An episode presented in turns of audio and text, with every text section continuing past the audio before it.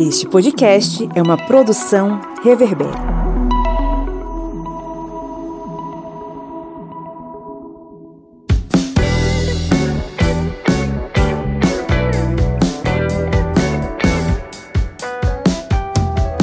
Olá, historiantes! Está entrando no ar o FAQ, um programa de perguntas e respostas com as dúvidas mais frequentes sobre história e outras ciências humanas. Comigo, o professor Pablo Magalhães. No episódio de hoje, a gente vai explicar como surgiram as cidades-estados na Grécia Antiga, seu funcionamento e disputas pela liderança em uma civilização fundamental para a formação da humanidade. E aí, vamos nessa?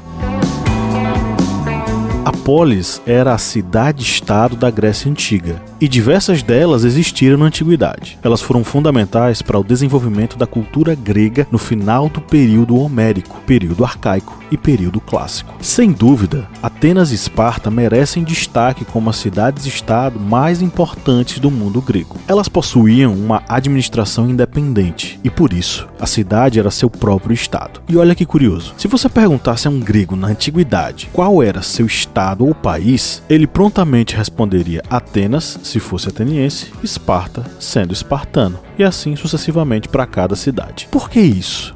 Porque não existia uma ideia de Estado grego ou nação grega, nem mesmo Grécia existia. Eles chamavam a região de Hélade e não se reconheciam como gregos. A gente vai explicar isso mais adiante. Vamos à pergunta de hoje: Como funcionava o sistema de cidades-estados na Grécia Antiga? Antes de responder a pergunta, deixa eu te lembrar de clicar em seguir nosso podcast e ativar o sininho para receber todas as nossas novidades. E se você estiver ouvindo a gente no Spotify ou no Apple Podcasts, não esqueça de dar 5 estrelas para fortalecer nosso projeto.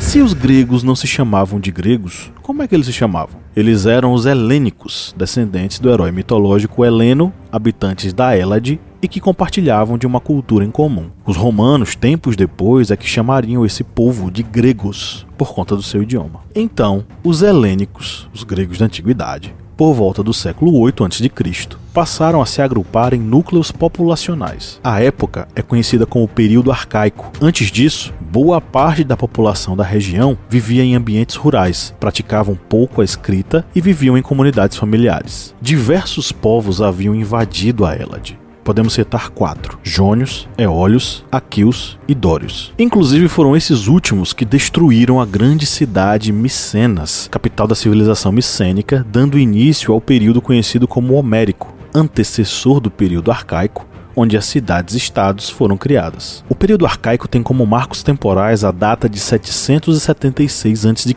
ano da realização dos primeiros Jogos Olímpicos, e 480 a.C., data da Batalha de Salamina contra os persas. A Grécia era ainda dividida em pequenas províncias com autonomia, em razão das condições topográficas ali da região. Cada planície, vale ou ilha era isolada de outra por cadeias de montanhas ou pelo oceano. Um dos povos invasores, os aqueus, possivelmente foram os responsáveis pela criação dos primeiros núcleos urbanos que deram origem a cidades-estados. Eles se agrupavam nos chamados genê, ou genos no singular. Os genê eram essencialmente comunidades tribais que cultuavam seus deuses na Acrópole, um local elevado que servia como núcleo nobre sagrado da cidade. Com o desenvolvimento econômico, o aumento populacional e uma maior demanda agrícola, aos poucos a desigualdade social passou a ficar marcante, principalmente quando alguns grupos passaram a dominar a arte da batalha e do plantio. Esses grupos acumularam riqueza, poder e propriedade como resultado da divisão desigual das terras do Genê, considerando-se os melhores, ou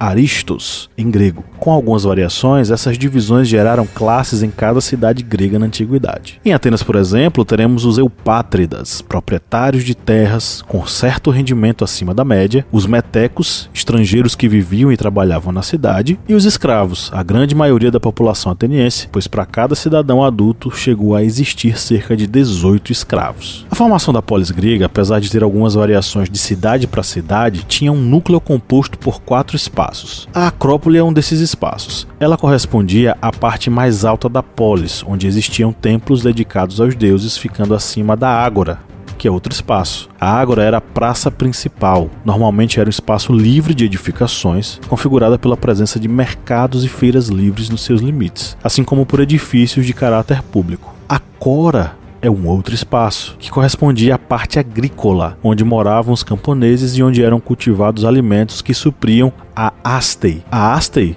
era a cidade da polis, a zona urbana. Outro ponto que poderia variar de cidade para cidade, mas que possuía características parecidas, é a política.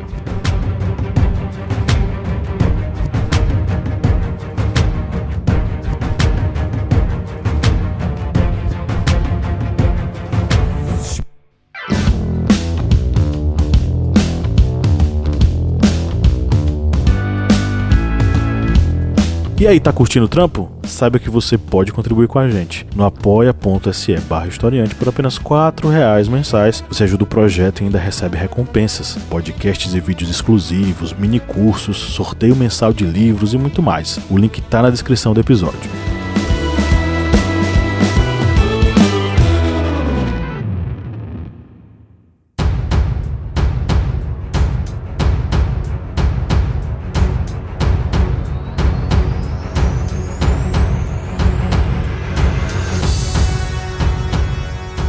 Havia dois modelos principais, o ateniense e o espartano.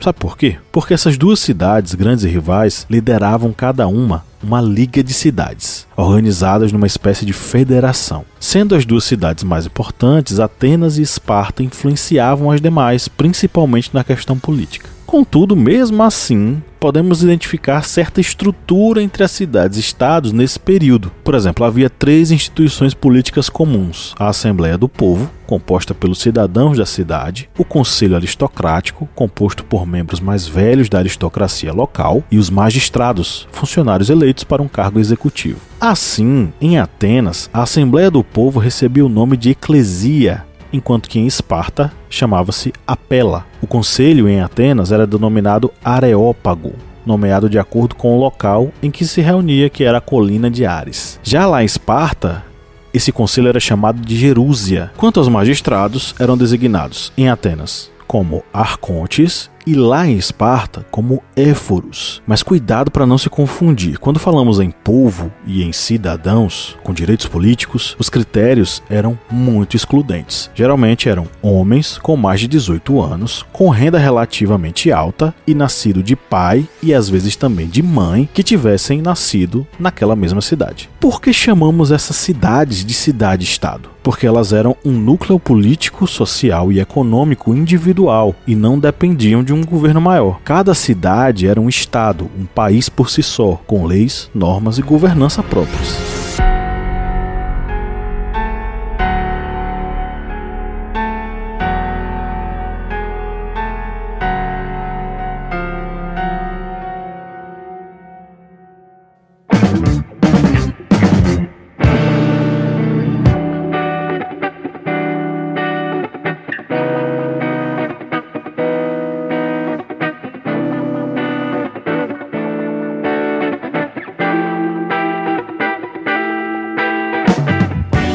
Voltando à pergunta lá do início do episódio, como funcionava o sistema de cidades-estado na Grécia Antiga? Esse sistema era descentralizado, com cada cidade estabelecendo suas normas e estruturas, mas tendo duas delas como modelo principais para as demais, Atenas e Esparta. Essa estrutura política permaneceu até meados do século IV a.C., quando o soberano da Macedônia, Alexandre Magno, iniciou seu processo de conquista e unificação do território grego. Mas aí já é assunto para um próximo episódio. Chegamos ao final do FAQ Historiante. E aí, tiramos as suas dúvidas? Lembrando que você pode mandar perguntas diretamente para a gente no e-mail contato@ohistoriante.com.br. Quem sabe a sua pergunta não vira um episódio aqui. A bibliografia base para esse episódio está na descrição. Eu fico por aqui. Um abraço.